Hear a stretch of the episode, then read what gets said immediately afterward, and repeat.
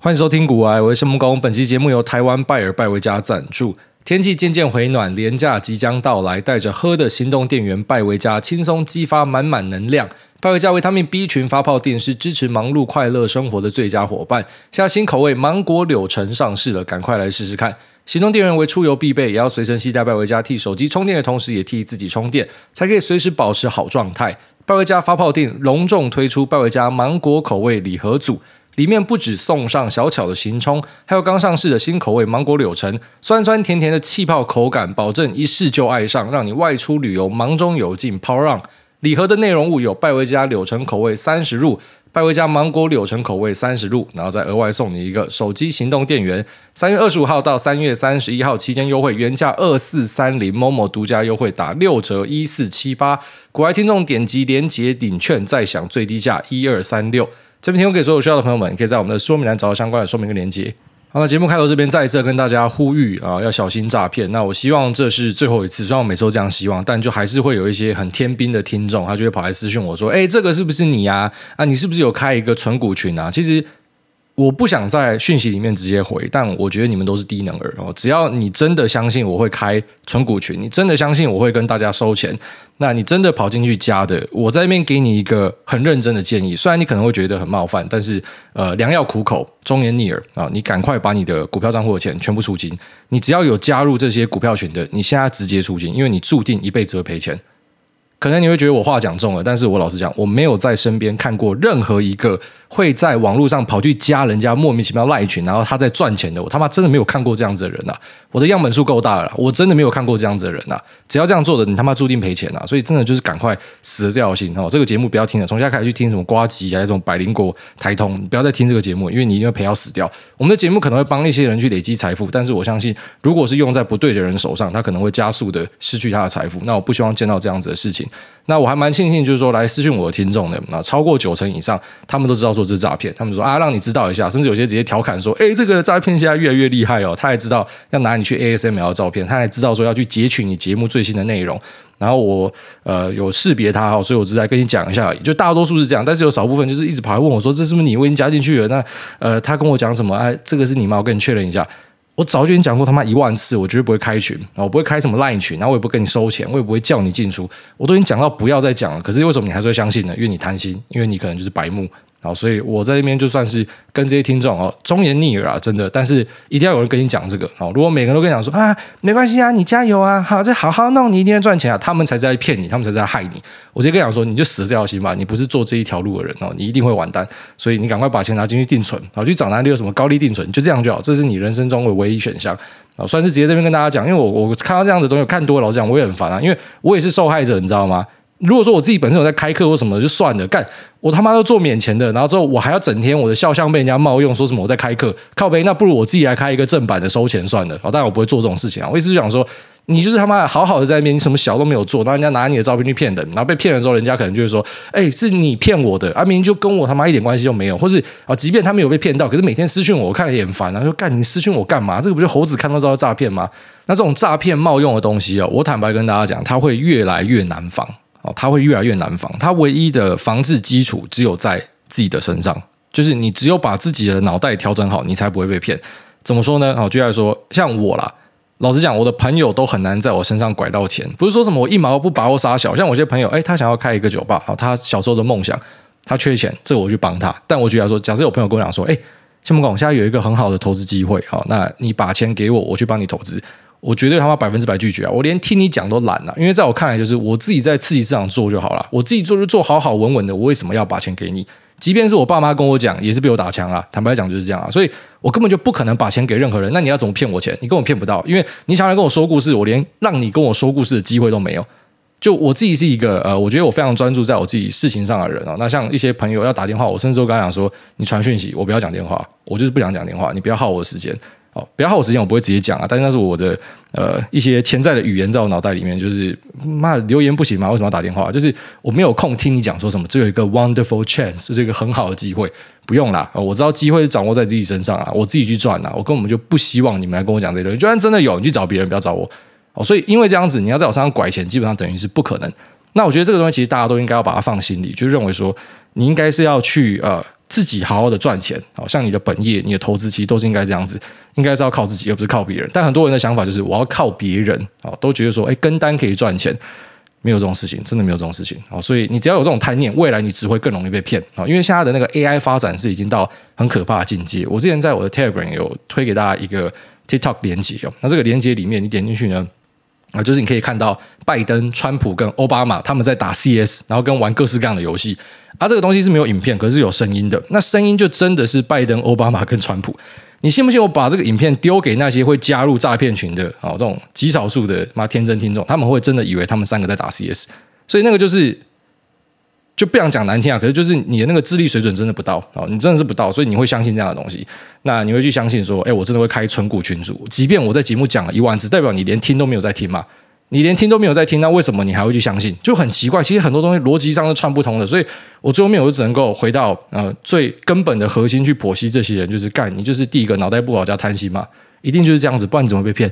哦，就是你看了这个奥巴马跟拜登在打 CS，你一定会觉得是真的啦，因为那个就是脑袋不好的一个呈现啦。好，所以现在已经可以做到说，那个 CS 啊，老实讲啊，那个声音完全就是一模一样。那他之后再把这个 AIGC 影像生成的内容再融入进去，拜登在你面前跟你讲说买什么股票。他是真的做得到，就是拜登，那就是一个拜登在那边，他跟你讲说买股票，拜登的声音，拜登的影像，啊，我们大多数人看就会觉得说靠背，他怎么可能来教我买股票？好，就算拜登真的来教我买股票了，我怎么可能会屌你啊？哦，就是我们的认知是这样，可是就真的有人会被骗哦。所以其实现在被冒用的人啊，他不只是就是可能是在财经相关的啊，财经相关可能就是好像我被冒用嘛，近期嘛，然后再就是之前有什么啊，像谢金河啊，然后李兆华。那什么陈文茜也被冒用，他其实跟财经没有关系啊。吴淡如，吴淡如被冒用过最多次啊。那还有什么？那还有一些像是跟财经根本就没有关系的叶秉成，叶秉成也被冒用过。就基本上他可以去冒用任何人。那如果说你有这种底层逻辑，就是说我钱就是自己管，我不要交给别人，你根本一辈子都不会被骗啊。就是你就是想要靠别人 carry 发财嘛。啊，我也跟你讲过，靠别人 carry 发财是一个不切实际的东西。当跟单仔要发财，其实真的超困难，非常困难。所以。不要再有这样子奇怪的幻想，你就不会被骗。好，那如果说真的已经被骗的，我的奉劝就是救不回来了。我也我也懒得花时间去救你，我就说你就赶快退出这个节目，然后退出任何股市相关的内容，因为你一定会把钱输光。哦，话讲重，但是这个是真正给大家的劝告，因为我没有看过这样搞的人，然后最后面是有钱的几率太低了，所以你不如把你的啊、精力花在别的地方，就这个地方不是你该来的地方。我觉得是这样子啊，这边算是一次跟大家讲清楚。那我觉得已经算幸运，就是说，呃，因为有一些有利人士的话联络我了，然后大家稍微沟通了一下，我发现说我们听众会被骗的极少，然后真的极少。因为老实讲，你有认真听我们节目，你就不可能被骗了。那嗯，那些极少数被骗的人，我我真的是真心奉劝你赶快离开哦，因为呃，你早晚会被骗光哦。他今天假设用我的名字骗你，那因为在我的说明之下，你最后面没有被骗，可是他下次用什么拜登、奥巴马的照片骗你，你就会被骗了。哦，那只是程度上的问题而已。就是有些东西，呃，它跟下的那个治安防护的标准很像，zero trust，就是零信任。我们就是对什么东西都保持着零信任，你什么东西都要审核，每一关都要看一下啊，这样子你就会守好你自己的钱。好，很多人的钱财守不住，就是因为那个脑袋认知是不够的，所以守不住。好，所以这个诈骗的东西，最后一次跟大家呼吁，因为我觉得讲这个浪费时间，因为大多数的听众就不会被骗，可是就是有少部分，可是我又会怕说少部分被骗了之后，然后这边跑来烦我干。关我屁事！就跟那个什么，你被美军军官骗说他要来台湾接你去夏威夷结婚共度一生，他用某个美军军官的名字，然后最后面呢，你去找这个美军军官要钱，就很奇怪，到底干他屌事？就是我怎么可以管说谁要冒用我？而且现在冒用的技术是好到他可以骗你的声音，他可以骗你的影像，那文字内容不要讲，那个是他妈第一步早就可以做到。所以有时候你真的会看到，然后举例说，我的影片或者什么李兆华或者谁，巴菲特。你你我相信啊，真的是一两年内你会看到巴菲特的脸、巴菲特的声音，然后巴菲特的动作，全部都是 AI generated，都是 AI 生成的。他跟你讲说：“欢迎加入我的存股族。”好，那我现在在存什么东西？然后真的有白痴会被这个东西骗到，很可怜啊，真的很可怜啊。所以最后一次跟大家呼吁，那我希望以后不要再讲这个话题，因为浪费大家时间。只是就是因为真的有人会被骗到，所以我们就就基于那个。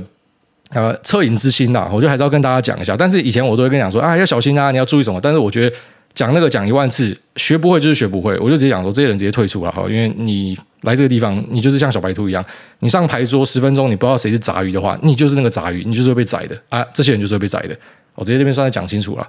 好，那我们上集有跟大家聊到 GTC 的内容，那其中有一项我们提到说，搞不好会是工业革命二点零哦。如果他说的是真的话，我靠，那是对于生产制造真的是造成很大的冲击哦。就这个 Coolitho 的部分，诶，如果说我要去跟 Foundry 的朋友稍微确认一下，才有办法再跟大家讲比较详细的内容。那这个东西老实讲是没有任何的投资机会啊，就是我们不觉得会有投资机会，好显著的一个啊买卖的空间啊。当然就是基于说我们对于产业本身也是有兴趣，对于科技本身也是有兴趣，所以还是有去了解哦。即便知道这个东西未必可以。赚钱，但去了解看看它到底是怎么样。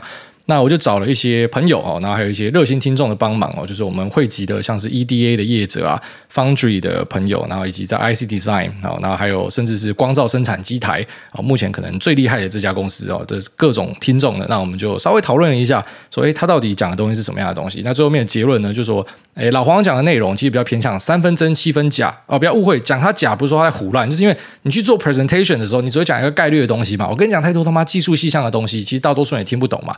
他的那个时间也是有限的嘛，所以他讲的东西就类似说，可能特斯拉有提到说，他们要降低七十五趴的 Silicon Carbide，那是一个目标。我觉得大家可能听到这个东西的第一瞬间，很多人就吓到嘛，完蛋了，这个碳化矽要完蛋了。其实不是这样，那是他的目标是这样，因为他想要 cost down。可在过程中，举例来说，碳化矽本身就自己变便宜了，说不定这个目标就不是这么明确了。那像之前特斯拉讲这个内容的时候呢，其实就有很多的研调的团队、车厂的团队啊，大家都去做分析跟讨论。那我刚刚去做一个研究，就我们希望可以找到一些投资的机会，然后就发现说，其实他讲的东西应该是还做不到。当然，我们相信他是有这个呃力道，有机会在未来做得到。他连他妈火火箭都可以直接。射上去，然后再落回来，所以他搞不好真的可以办到，但现在就是可能没有办法很明确直接找到这样一个 solution，他比较偏向说我的目标是那样。啊，实际上在过程之中呢，呃，它是需要一点时间推过去的，好，所以就不会让大家像一开始听到 presentation 那样震惊，因为你听到会以为说他好像真的有这个技术，然后最后发现说其实也没有啦，就是慢慢的推过去。所以老黄这个啊，就可能让这个生产的效率大幅的提升，能耗呢呃降九倍，那什么光照生产多五倍，听起来是非常吓人。你以为真的有新的工业革命，然后最后面细部了解之后发现说，诶，不是啦，哦，就是可能因为你把它想象成是一整包这个光照生产的流程的话。那你就会觉得说，哇靠，这个提升四十倍的效率也太可怕。但其实实际上不是这样，就是光照生产，它可以把它拆成是三个环节。第一个环节就是说这些。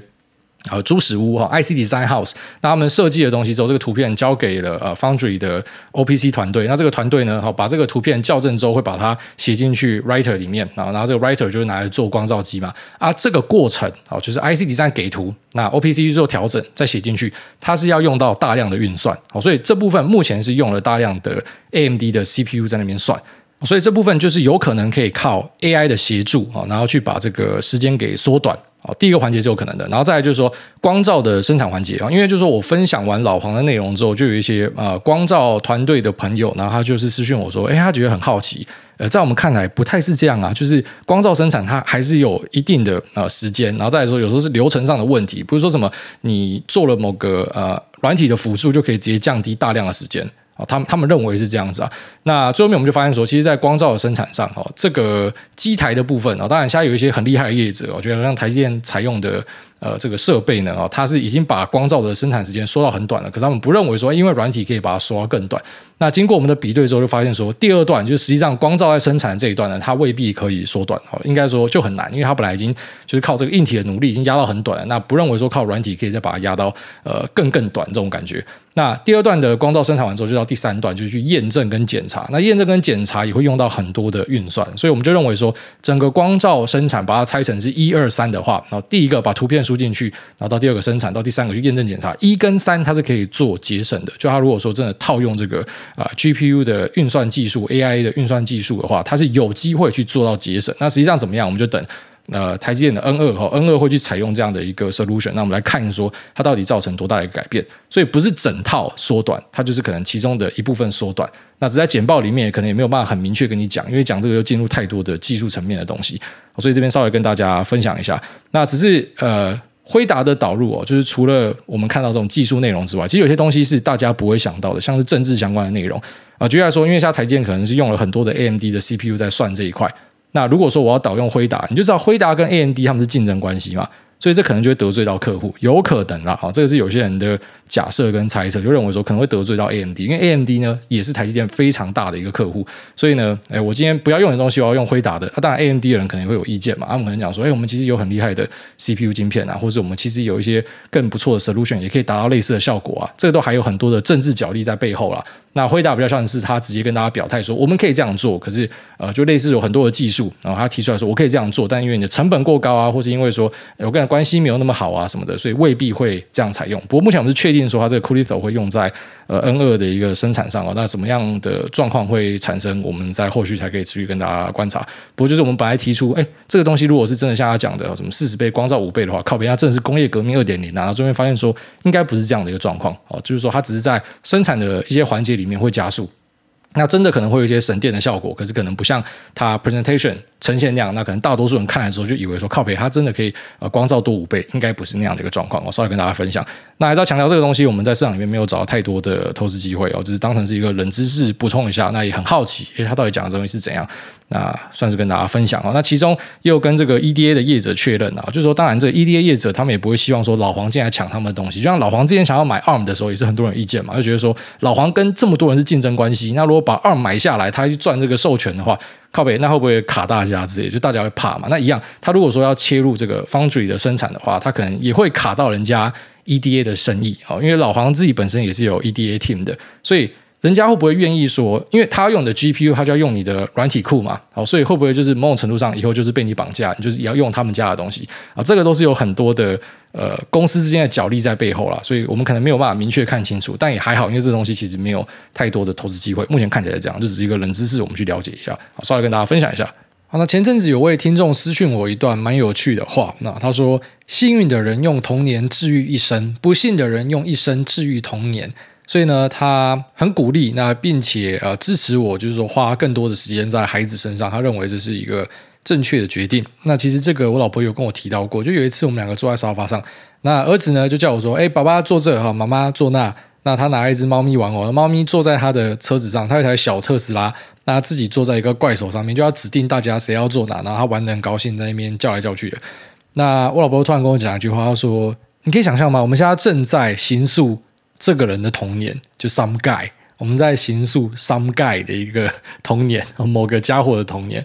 那我们现在对他造成的影响，他可能一辈子都会一直回想，说我小时候是过怎么样的。那其实这个东西，我们把它放进去股票市场里面，我觉得很有趣的一个东西，就是说，当你进入市场的前几年。呃，它其实就是你的童年，它是一个新的童年哦。你小时候童年是一种童年嘛？那你刚进入某个产业，或是啊刚进入市场的时候，那就是另外一个童年。那这个童年对你的认知呢，其实会造成超大的影响。那就像说我们在巴菲特的童年，或者我们很常分享 Howard Marks Memo。那 Howard Marks 的童年呢，就是说他进来的时候是漂亮五十倒掉的时候嘛。哦，当时的这些高估值的股票跌到烂掉。以前大家都说你手上一定要这些股票，然后后来大家都说不要买这些股票啊，要进入债券市场什么的。他因为有那样的童年，所以最后面呢，他就是选择进入了啊这个不良债权的一个投资，那也做出他自己的一套。就是因为说他有那样的童年，他才会形塑这样的一个认知嘛。那在二零二二年进入市场的人呢，他们的童年就是偏向说，诶，市场里面哦真的有黑手的存在，就是这些各国的央行。好像联准会的鲍威尔，他只要讲什么东西，市场就会跌。所以我管你这家公司是不是什么基本面打底了，还是什么未来展望很好。其实，在过去的修正，有些公司它未来展望是很好的啊，但是为什么它还是跌到烂掉呢？哦，因为鲍威尔说你要跌，你就必须得跌。那其实你会注意到说，哈，像我自己就有观察到，在很多的粉砖啊，或者一些新闻讨论下面，就有很多人留言说，哈，现在市场都在乱涨啦。你看鲍威尔就还在升息，还在升息，然后市场在那边自以为想象说它会降息，所以上涨。谁告诉你说市场上涨一定要降息？因为如果按照你的论述的话，那过去每次升息市场都一定要崩烂。可是是这样吗？不是。那过去每次降息市场就要大涨吗？也不是。那你会注意到很多的讨论呢，它其实是呃采样错误，或者说它有点让倒果为因的成分哦。就像可能升息跟降息一定会怎么样吗？其实不一定。如果你看够多数据就知道说它没有一定的啦，那都是一个几率啦。那再来就是有一个说法也很流行，就是说，哎，降息之后其实才是崩盘的开始。我相信很多人都有看到这样子的图片，每次降息之后，哎，股市才开始崩盘。那这个其实也是倒果为因的一个呈现。为什么会降息？就是因为他妈金融体系有东西出问题嘛，有东西爆炸嘛，它需要流动性，所以它才降息。所以因是那个，啊果是降息，所以不是像大家看到，哎，降息之后这股市才会崩，不是啊，那个是因果有点错置的的感觉了啊。所以，因为你在童年认知到的是啊，只要天子哦，鲍威尔皇上说不准长哦，你就不能涨，不然是要被杀头的。所以呢，你就会在之后就会完全的去信赖这样子的东西，你就会发现说，哎，真的开始有很多讨论都会聚焦在总金是一切啊，即便可能一些我们认知中的投资大师，像这种 Peter Lynch、巴菲特都跟你讲一样的，然后总经你看看就好，重点是要专注在一个企业，可能就发现说，哎，这一代的新股民，然后刚浮出来的，他们其实。不太屌公司的分析，他们知道公司的分析是必要的，可是呢，最重要的还是联总会的态度。如果联总会的态度是这样，那你公司分析再多都没有意义。你知道说这些人就是童年受到创伤了，他们就是童年有受到创伤，所以他们正在花一生治愈他的童年。那现在已经三月二十五号了嘛，所以第一季要结束了。那接下来我们就会进入第二季哦。第一季跟第二季是呃有在做基本面分析的啊，几乎算是共识上最差就在这一边。所以我们的认知是说，二零二四年的第一季应该会缴出非常漂亮的 year on year。那呃最差的成绩就会在这边。我们确定它不会再更差，可是我们不能确定的是复苏的时间会多快，有可能就是维持低迷一段时间，这个是我们不能确定的。但可以确定就是最差就在这边哦，这个是对于基本面、对于产业有分析、对于库存有掌握的人，应该都有大致的一个共识。有些产业可能稍微快一点，有些稍微慢一点，但是差不多就是一二季会做一个结束。也就是说，在成绩最差的时候，反而是股价表现最好的时候。哦，这个真的就是长辈们讲的半信半疑中的时候啊，股市表现会是最好的。很多的供应链股票从低点上来，那是翻超过一倍。错过这段就算是蛮亏的啦。就是你在过去，但你不可能超在最低点嘛。可是如果说啊，都有持续的买进的话，那这一段的成本是可以压到很漂亮的。就整体的成本来看，它是会显著下降的。那最惨的就是那一种，他可能看到呃未来的经济不明朗，然后选择把东西又卖光的，就变成你追高杀低哦。你买的时候是买在经济很明朗的时候嘛，二零二一年底、二零二二年初嘛，那时候都很明朗啊。然后后来联准会暴力升息，搞坏很多东西哦，开始不明朗的时候就卖掉，你会发现说，哎，刚好变成追高杀低耶。所以其实你在所有的经济很好的时候去买股票，然后在经济不好的时候把股票卖掉。你会发现这个东西是不 work 的，哦，不只是在这个时间点，在之前其实也是，就是说，其实市场在交易的东西是未来的东西，只是很多人可能不知道这件事情，他以为市场交易的东西是现在的东西，就像看财报，其实不是完全在看过去的东西，重点是你从过去的东西去推未来的东西啊，但这个其实要花一点时间理解啊，因为也不是说什么我自己刚进市场就可以马上知道这件事情啊，我觉得很多时候你就是撞的鼻青脸肿之后，你才会开始学会一些东西。那只是我觉得说，可能在二零二二进市场的人比较可惜的一点，就是说，因为他们童年被打坏掉了，所以他们从现在开始，我相信的，就算是到十年之后，可能都会有很强烈的一个潜意识告诉他说，皇上叫你不能做多，你就不能做多，因为他们有看到，呃，这个鲍威尔他对市场。造成的肆虐嘛，可是可能他没有看到的是，哎，过去几年其实啊，联准会的态度在市场上，它当然是一个 factor，只是它不会是一个绝对的准则。好，所以因为出生的时间点不一样，大家的想法就不一样了。那在过去的一季呢，其实蛮多做多仔，呃，非常光辉的一季。好，那像我自己，我就是在做多嘛，所以我就觉得说，诶，在过去一季真的是爽快到不行，每天醒来就是数钱，数到自己觉得有点不可思议，到底发生什么事情？跟过去一年我的体会差很多。就是过去一年其实我是蛮闷的，因为我的主要持股其实很多都跌到烂掉，然后，就是那些可能在二零二零、二零二一涨很多的，就业力引爆嘛，全部通通吐回去嘛。啊，只是在呃今年第一季表现就是好到很吓人哦，那甚至是只差一点我就要去摸新高，即便指数离新高可能还有很大的距离。那在这样的状况之下，请问我后面会怎么样做呢？我一个自问自答，我觉得我自己后面会怎么样做呢？我觉得一样啊，就是说我知道现在外面的经济状况是不明朗的。当然，因为我们身边有各式各样的人，所以我们一定都知道。就是你讲那些利空，我们都一定知道。我们身边有那种总经分析，然后看超空，他妈整天在做空的，都有这些人。只是因为你听了各方的意见之后，你最后面还是要回归呃自己嘛。就重点是，那我现在该做什么样的决定？那其实这个决定呢，呃，跟大家稍微分享一下，就是无论你做什么样的决定哦，你的持股基础水位一定要存在。我发现很多人没有这个观念，你一定要有基础的水位存在，因为已经有太多的数据跟数学的依据去告诉你说，你在市场里面你做多，然后以及你待的时间越长，理论上你的期望会越好，甚至周转降到很低，对你的表现会有更大的一个帮助。那只是这个很多人无法理解，他会觉得说我应该灵活一点啊，我要闪啊或什么的啊，对，你有时候会闪过一些回档。但其实你最后会发现说，你闪过更多的报酬哦，除非你是股神啊，就是可能每次下跌都闪过，有没有这样的人？还真的有，就很少数，非常少数的人啊。大多数人，你想要闪，其实你是呃会越做越糟的。那这个我们可以用 Peter Lynch 的 Magellan Fund 来做一个举例啊，大家都知道说它这个基金的表现非常好，它甚至是被公认成啊美国可能在这种呃对外发行基金史上表现最好的人之一。那只是呢，它这个基金表现虽然非常好，但是呃，富达去对这些基金的持有者的资产去做统计，然后发现说，诶，去持有它基金的人其实大多数人是赔钱的，就平均下来是赔钱的。那为什么这样的状况呢？因为其实会做股票的人是 Peter Lynch，不是你。所以其实你要做的是，我跟着 Peter Lynch，我都已经买他的基金了，我就是放在里面，然后跟着他一起成长。但很多人不是，他会选择说，我这时候先追进去买他的基金，然后可能今天状况不好了，我就把它卖掉。所以你把这个主动权放在自己的身上，而不是 Peter Lynch 的身上。那可是大多数的人就是你在做这样的操作，你就会赔钱嘛。所以即便你跟的是啊、全美表现最好的基金经理人，可是你实际上的绩效是不好的。我不知道大家懂不懂我意思，就是说。你可能挑对东西，可是你的 timing 很差啦。所以，即便这个东西是大长多的，就像呃各国的指数几乎都是大长多的，那可是你去做指数的人，其实蛮多是赔钱，就是因为你的 timing 其实不好的。不是说这个指数不好，不是说这个公司不好，是你的 timing 不好。那从这个 timing，我们就可以去回推嘛，就是说在呃过去的一季，其实大多数呃像很多人都会讲嘛，这是一个什么史上最多 YouTuber 来唱空的一季，就妈反而是涨到烂掉。啊，其实我不会去跟大家讲说什么，你一定要空手或什么，因为我们就是知道说，理论上你就是要持股，而且甚至是你假设承受得了的话，你就是完全待在里面不要动，那表现是最好的。一样是复达的统计，他们发现说，呃，在过去啊几十年的一个表现里面呢，哦他们的客户群里面表现最好的那些人。公司去调查为什么他们会表现这么好，然后发现说很多的这些账户持有人呢，他要么就是挂掉，要么就是可能已经很老了，他没有办法去动他的账户，就是因为他没有办法动他的账户，所以呢，他吃到了美国经济的成长。那其实不要觉得这是美国是这样，其实台湾的股市哦，就如果说我们回推到一九六零七零年代，然后呃一路到现在哦，当然这个数据其实是不好找的啦。呃，我们知道说以前曾经看过什么国泰到一千多块嘛，然后最后面什么崩烂什么的。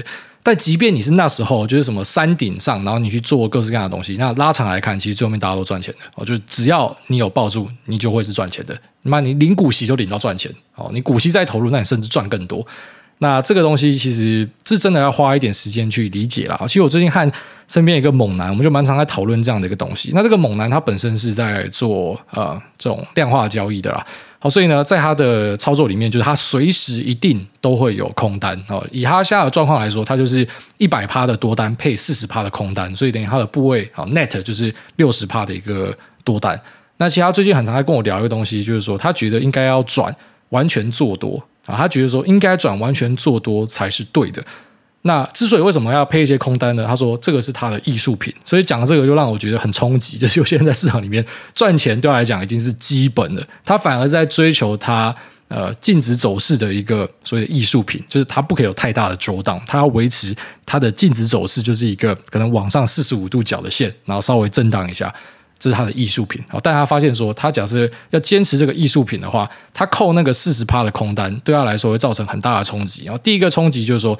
首先，以他的量体来讲，他要去拿这些券不容易哦，已经不容易拿到这么多的券了。然后再来就是说，拿放空的部位成本是比较高的啊，因为你会有一个费率的存在。那再来呢，就是说，因为他持有这些空单的关系，所以有时候呢，某种程度上来说，他在跟政府，然后再跟呃世界的整体经济去做一个对抗，它是在对做。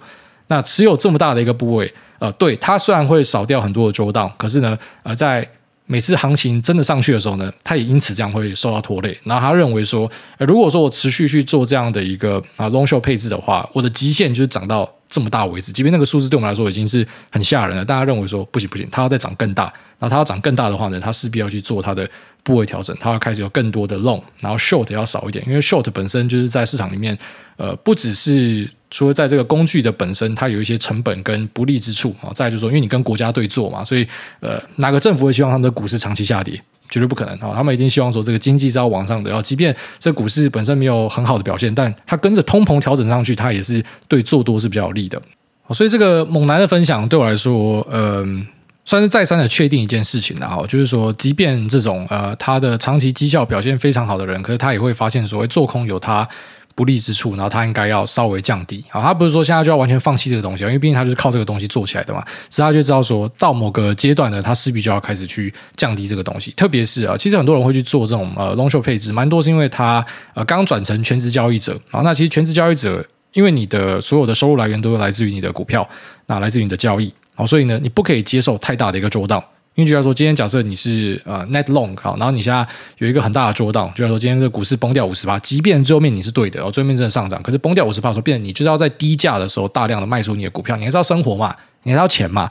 啊，这样就很尴尬啊，就变成说你就势必要呃在低档然后套现一些东西，这个是很难受的，所以他们可能就要去做一些呃想办法降低波动率的做法哦，不管是分散配置或者做一些多空配置，就是因为他希望说在啊市场不好的时候，他还是要有一定程度的呃这个金流的存在。那这个金流呢，可能就是来自于说他手上会有一些空单的东西，所以变成说我在大多头的时候我少赚一点点，然后在空头的时候我还是有东西可以补进来，就是有这样的一个想法。那周档比较少。造成的影响就是说，诶，它是比较平缓的，比较安全的。但问题是，假设你的部位到某个程度之后呢，其实桌档就算 draw 了七十趴好了，我讲夸张一点啊，妈一个绝世大股灾回了七十趴，他对他生活都没有影响。那如果是这样的话，就是完全做多对他是最有利的。所以我不知道大家有没有理解到我想要表达的一个观念，就是说，我们都希望这个波动不要对我们造成伤害，但有时候其实波动它可以产生的是更多的机会。就是说我在早期进股票市场的时候，其实我也是很怕我的股票跌。我只要一个东西买进去之后，它开始跌，我就技术面停损。然后其实最后发现说，自己开始停损东西越做越少，然后自己的周转率越做越少。特别是我觉得在去年的一个洗礼之后啊，因为我自己在二零二零、二零二一表现得非常好。那翻倍翻倍这样上去，就觉得说，呃，自己是一个股神嘛。然后在二零二二就就吃到很多的回档。那其实，在回档的时候，呃，有些身边朋友也问我嘛，那他也问说，哎，这个特斯拉你什么时候卖？辉达你什么时候卖？那其实我自己的群主也有一些这种酸民的出现，他就每天来检讨我，就说，你看啊，今天这个哎，主委的回答又怎么样了？又继续跌了，哎，还在不在啊？什么的。呃，当然啦，你看一下辉达大反弹中，这种人就不见了，所以我后来就越来越懒得鸟这种妈美红干的家伙。就是你发现道不同不相为谋啊，世界不一样啊。我跟一个他妈鲁蛇计较，到底是要计较什么？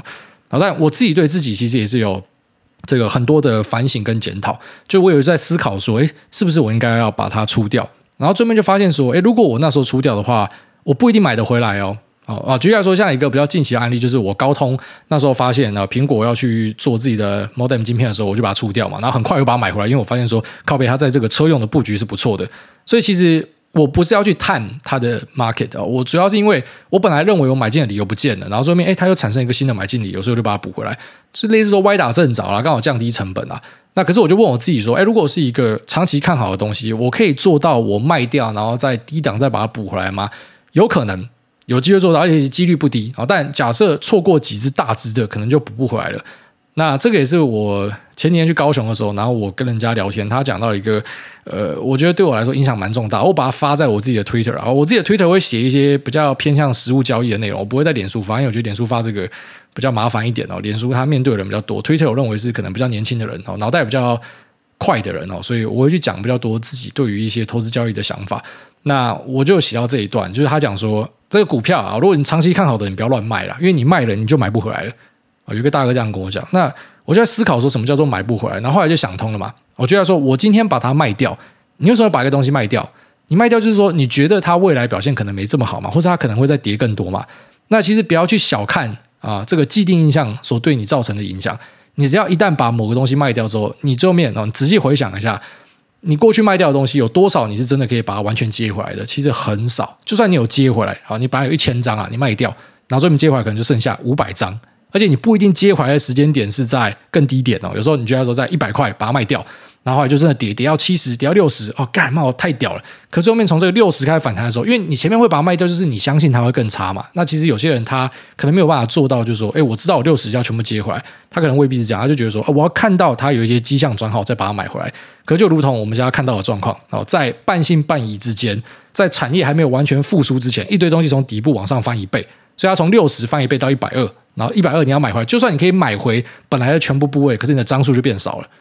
所以我觉得那就是人家大哥的智慧了，就他可能他看多，他直接用一句话总结，啊，这句话可能很多人去做解读会有不一样的想法，但是有经历过的人就会知道说，靠北他讲的非常有道理，就是你只要卖掉的东西就很难买回来，就算你买回来，你买回来的量也会比之前少。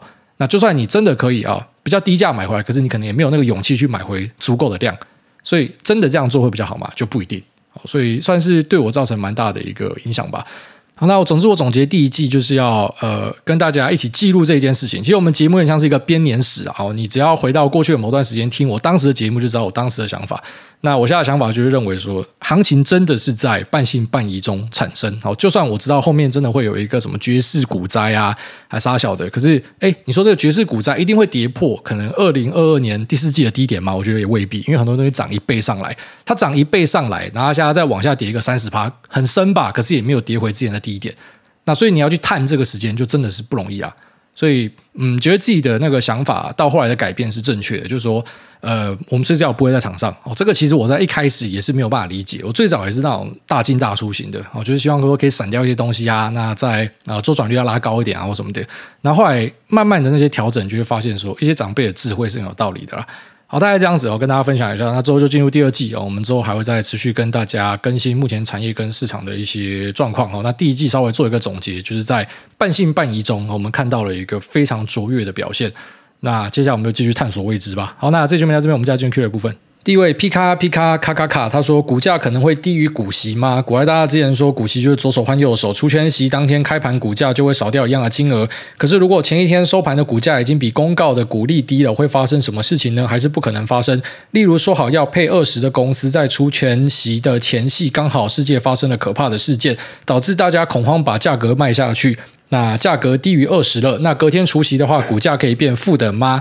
谢谢。好，这个股价不会变负的啊。如果说真的发生这种机会，这就是你套利进场的时间点。好，那这个股息是左手配右手，它主要是在说配息的当下，也就是说，如果今天是一个一百块的股价，我配五块的股息给你，殖利率五趴嘛，那我配给你的当下，隔天的开盘的参考价就是九十五块，所以等于说我是九十五块的股价，再加上我五块钱的股息，所以我的总资产其实是一样的。那重点都是后面有没有填息，那有些就贴息嘛，啊贴息就是说他今天如果啊配给你，那变成这个九十五加五嘛，可是之后他开盘就一路往下冲，那实际上你会说你因为这样子有获得资本利得吗？那不是哦，就反正你是赔钱的。那有些公司他在临终之际哦，蛮多会钓人，就是说他配给你超高的股息，可是股息最后面一辈子都没有填，那反而就变成说你在这个资本的部分是不停的亏损哦。那虽然你拿了一个股息进来，感觉好像说哎你有赚到钱，但最后面发现说好像就是哎。你要他的席，他要你的本，这种味道存在啊，所以我觉得最后面都是要看说，哎，那股价到底是不是有长期往上涨？我说最终还是要回归说一家公司是不是有经营好，而不是说它配息配高还是配低给你。但如果说今天假设啊，它配息的数字像你讲的，是二十块，然后它跌到十五块，那你当然去买它，这不就直接套吗？套到爽诶。哦，这直接套到爽诶，所以呢，这就是一个套利机会的产生。但是我觉得这种状况是不会产生的，因为、呃，市场很多人都会盯着这样子的机会去看它。哦，只是如果说哦，就像说这个九十块，然后配给你六十块的息，以前在美国有看到一些能源相关的公司这样搞嘛，啊，最后面呢，你感觉你领了很高的息，可是你这个九十块的股价是直接崩到烂掉，所以你等于是现赔啦。哦，所以大概可以这样子去看待它。那左手换右手，一般我们讲说当下，就是在配完息的当下。你的整体的啊账户净值是没有改变的，就是股票加你的股息，就等于你配息前的状况。那后续呢，当然还是看公司的发展。好，下面一位 Openheimer，他说：“When Joe Greenblatt meet Bruce Wayne。”然后后面留言超长，我是想跳过啊，但是我们看起来他是认真问，就要回答一下。他说：“哎，大家您好，感谢 EP 一二二加速入土的小秘诀分享。那想请问关于美股 Lips Call 策略 Strike Price 的选择，通常您如何借由 Imply Volatility Delta 未平仓量等量化指标来选择最佳的履约价跟时机点。例如看好 AMD 未来 Data Center Embedded 的业务持续成长，目前正在评估 Delta 零点七到零点九之间的 Strike Price 的选择。US 二十五 Break Even 一百零五，US 五十 Break Even 一百一十。观察 Strike Price 越深度价内，未来要达到的损益平衡点就越低。但在 Delta 趋近一的状况之下，通常 Premium 也极高，Intrinsic Value 极大，Time Value 极小。是否以小博大和风控的作用也越弱呢？那另外想请问，当距离到期日越近的时候，通常您会如何评估转仓跟履约的选择？因为认同 Life Cycle Investment，希望可以给初次想尝试的小弟一些金玉。那会在评估风险报酬比后，盈亏后果自行负责，不求成为 Joe Greenblatt 或是 Paul Pelosi，只希望未来可以看到梦工系列的车尾灯。祝福大家一家平安，小孩快乐长大。好，因为他问题写得很散，我不太确定他要问什么，但大概理解他。那首先他讲说，去选择一个选择权，那要怎么样去看这个啊？Implied volatility 就是说隐含的波动率嘛。那 Delta 跟未平仓量。好，首先未平仓量，我自己看的时候是，我会当成是说，哎，市场的一个共识值，觉得说在某个价位的未平仓量特别大。那就代表说一定有很多人去买这个位置嘛，可是代表说一定会到这个位置吗？也不一定，因为就代表说有相当程度的人他也卖出这么样的一个合约嘛，所以有时候大家会看到说，觉得说台指的某个位置，那它的未平仓量超大，那这边就会变成完全两派解释，一派解释就是说一定会到这个价格，因为这就是某个黑手，你看他敢买这么大的量，代表他就是赌说一定会到这嘛，可是你没有想到的是说，那是谁卖给他的？就他可以买这么多的一个量。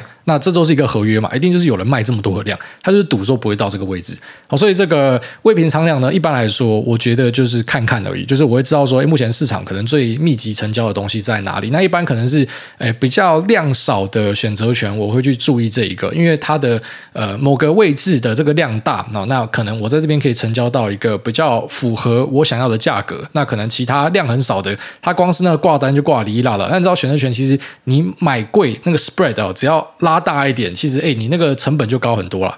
所以一般来说，我去观察这个未平仓量，就是看说，哎，市场大多数人目前是压什么位置。但同时我也知道说，同时就是有这么多人卖出这个位置，那不代表说这个位置隐含的它一定会到达。那 Delta 的话，一般我会挑零点六到零点七之间的哦，一般我会这样子选择。那 IV 的话呢，就要看它长期的一个数据。就举例来说，当今天市场的波动率已经来到很高的时候，你去做选择权的买方，一定就是对你来说是比较吃亏的嘛。那这时候你假设去当卖方，看起来是比较有利嘛，你会收更多权利金。可是，一般这种波动率起来的时候，假设说这次就是 fat tail，这次就是那个肥尾事件的产生，你当卖方，你他妈直接进棺材。所以，我认为说在选择权的使用上啊，就是诶，很多人会很直觉的去，像看到什么哪个地方未平仓量很大，他就去呃。直接解释成说，哦，这个地方就是会到，因为很多人赌这个地方嘛。可是就是有这么多人在卖它，所以没有人是真正的白痴。我觉得，反正你要做这个工具，你要理解，就是没有人是真正的白痴。每个地方有价格成交，都一定是有它的理由存在。为什么这个人会选择在这个地方去做成交？那一般我自己在选择权的选择上，哦，当然我最近刚吃一个归零膏啦，就是我去压有一家公司叫 Photronics，那 Ticker 是 PLAB 哦，因为我知道说，诶，台积电的八奈米，呃，不是八奈米，说错了，八寸的。呃，这些 wafer 哦，它的光罩要外包出去，因为他们不要去 maintain 那个机子，所以呢，受惠的就是说，啊、像台湾的光罩啊，那日本 TUBA 啊，跟美国的 Photronics 哦，他们是直接受惠。所以当我知道这个状况，而且我知道还没有见报的时候，我就有进去压选择权。那我是直接压。价外嗯两三档左右了，十八块的时候就压一个二十块的，然后最后面这个就吃了一个龟苓膏。我能够说在选择的时候呢，诶有有几种哦，一种就是说，如果你今天是买深度价内的话，可能是比较偏向是我期待我要做一个比较长线的内容，那我这个是一种另类开杠杆的方式，直接这样想就好了。那如果我今天是买价外的话，其实就是比较偏向我在赌一个事件。好，所以我就会去买价外。那价外的，它选择权的权利金一定是比较低嘛，可是它归零的机会就是高嘛。那价内的那个选择权权利金因为比较高嘛，可是它就是不会归零嘛。啊，只是最后面，呃，实际上真的到价之后，你未必是会赚钱的哦，因为你可能反而是，嗯、感觉说这股价是上去，可是你那个权利金是没有补回来的。所以，一般在选择权选择上，应该说你要先去明确定位，说你到底是要做什么。那如果你说你是看好 AMD 的未来，所以你要靠这个呃选择权工具去放大的话，那你也可以去比较说，现在融资利率多少？那我自己去外面跟银行贷款的利率又是多少？然后跟我使用选择权，其实它也是有一个隐含的利率是多少？哪一个比较划算？然后去做这样的一个投资啊。只一般我会认为说，选择权它比较适合当一个投机的工具啊，或是避险的工具。那当我今天要去做投机的时候呢，当然我们就希望说我们要用最大的杠杆，所以就会选择价外的部分。然后，不然说我自己去压一些事件，我也都会使用价外的。只是这个东西我现在越弄越少了，因为你用选择权的话，你就要比较盯盘面一点。诶，晚上已经没有这个体力了，所以稍微大概跟你分享一下。你要先明确知道你的目的是什么。那如果你是看长多的话，我不认为你靠选择权会有更大的优势。哦，反而就是假设遇到一个局势大崩盘，像 Green Black 讲的这个呃市场的状况很差、杀烂的时候，有时候这个选择权就会出现一个错价的状况。那你要怎么样知道错价呢？当然，你可能要模型去跑，你要有办法算出来说现在价格是对还是错。这个其实是一个很深的学问呐。啊，就假设说你要去专注的打选择权的话，你会发现说有些人啊，他就是有办法知道说现在的价格是对是错。他直接跟造势对赌哦，那这个是比较深的圈子。那在我自己的使用上，就当成是避险跟赌一个事件的发生，我会这样去做它啊。不过就是 最近刚吃一个三百万的龟苓膏哦，蛮贵的啦。蛮有把握的东西，可是有时候就是事与愿违哦。它可能最后面是对的，就它真的会涨到那个价格，可是因为我的东西就已经归零高了嘛，时间到了嘛，过期了嘛，所以使用选择权就要去注意这样的一些风险啦，大概这样子。好，下面因为这个花店不小开，不是啊？为什么大家留言都这么长啊？他说是在笑三小，挨大安老婆与我日前一起在车上听了 EP 三三二后，平日总是对我臭脸，已对现在开始有了笑容。感谢我挨大神威，让我重新找回爱对我笑的老婆。但请问挨大，我是不是该把遗嘱先立好，然后重新检视一下保单内容呢？百位老婆刚怀孕，希望挨大祝福我们一切顺利，生个健康的宝宝。哦，这当然祝你们顺利啊。他说回忆被告知的瞬间，我感动的哭了，老婆也难过的哭了。那因为这并不是在我们现阶段的规划，但经过讨论，我们依然是相信上天给的缘分。也想问 Lisa 当时是如何告知挨大怀孕的呢？您的情绪反应是怎么样？有落下男人泪吗？最后请挨大开示一下，如何安然度过老婆现在怀孕出其不意的阶段？老婆每次吐完厕所出来瞪着我的眼神，那是你欠她八亿美元才能看到的眼神。虽然我已经知道我欠她一辈子了，但还是很希望有办法分担她的不适。挨大救我。OK，那。呃，我被告知怀孕的时候呢，就是我老婆是很高兴的，因为她其实是想要小孩的。当然，我自己也是想要小孩的，但是我的反应呢，其实是还蛮脆弱的。就是我没有哭，我是很感动，但是我没有哭，因为我本来就不容易哭的人。那我就瘫坐在沙发上一整天吧。我记得啊，那个 PlayStation 就开着嘛，我就盯着电视看了一整天。我就是脑筋空白，然后想说，靠别，真的就这样发生的。就虽然我自己是做好准备，说我本来就要当爸嘛。就不是像一般人，就是那种什么，呃，我都没有在带套，妈，我意外就有小孩，不是你都不带套了，你他妈期待什么？就一定会有小孩嘛？这是早晚的问题而已，除非你他妈精虫只有三只之类的。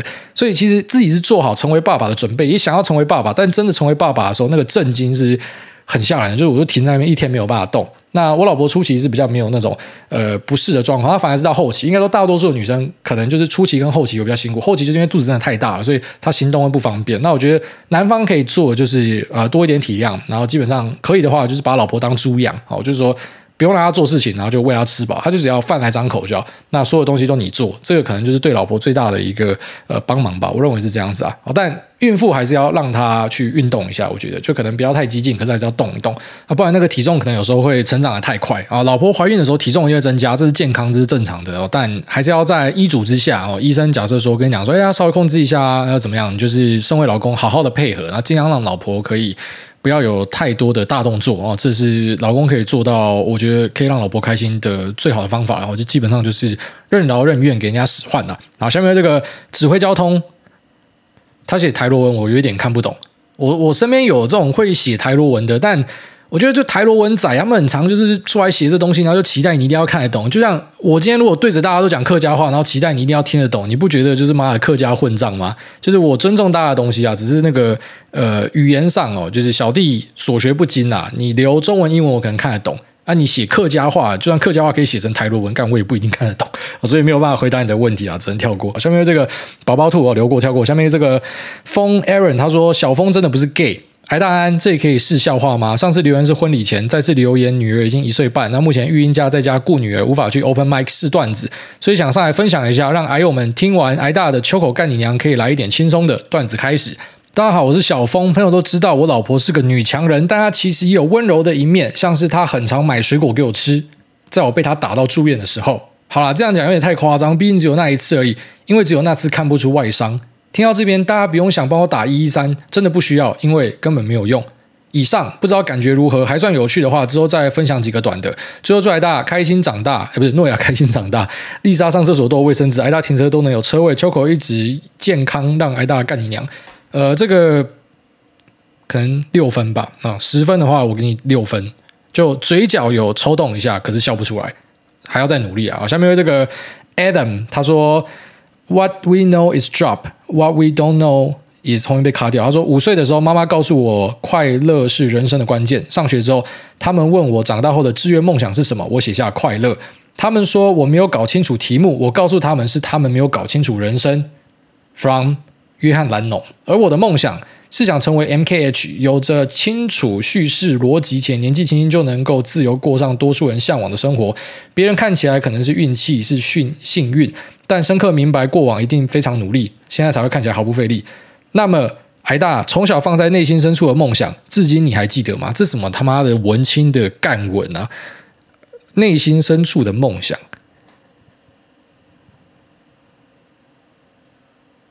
我好像从小没有什么梦想，我真的开始有梦想的时候是高中、大学之后，就是想要赚钱。那我觉得是受我家人影响大。其实我最近我老婆跟我讲说，是家人影响，就是我家人是比较呃，我认为是功利主义的啦，就他们就是那种爱比较的呃，国中、高中老师。哦，大家应该都看过，身边有这样的朋友，那就会让我有一种压力，就是说要出人头地，要赚钱，所以。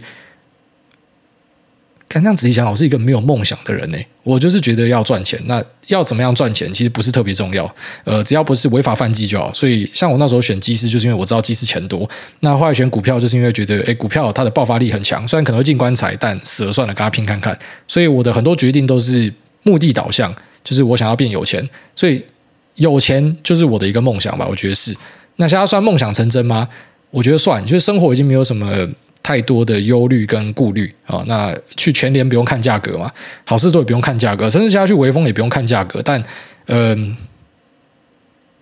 刚刚这问题让我开始深思。然后我想到我那个小时候内心深处的梦想，再跟你分享。然后再念一个，他说：加薪三百五，狗狗前面有一只可爱的狗狗，狗狗汪汪。周安安之前加薪三百五十我老公，这是用他的账号第二次留言，是这样的：相信很多人都会用颜色替宠物取名字，那例如看到黄色的狗狗就会叫小黄，但我老公自从成为了你们家听众之后，看到黑色的狗都叫 Choco，，我整个是三条线，请问单兵要如何处置？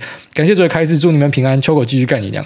不是啊，这还蛮可爱的，我觉得这没有什么问题。就像我自己看到一些动物，我也会帮它取一个名字，不一定是颜色啦，所以他觉得这样叫顺就好。只是可能一般人会不知道他在讲什么。好了，那这里面就是这样呗。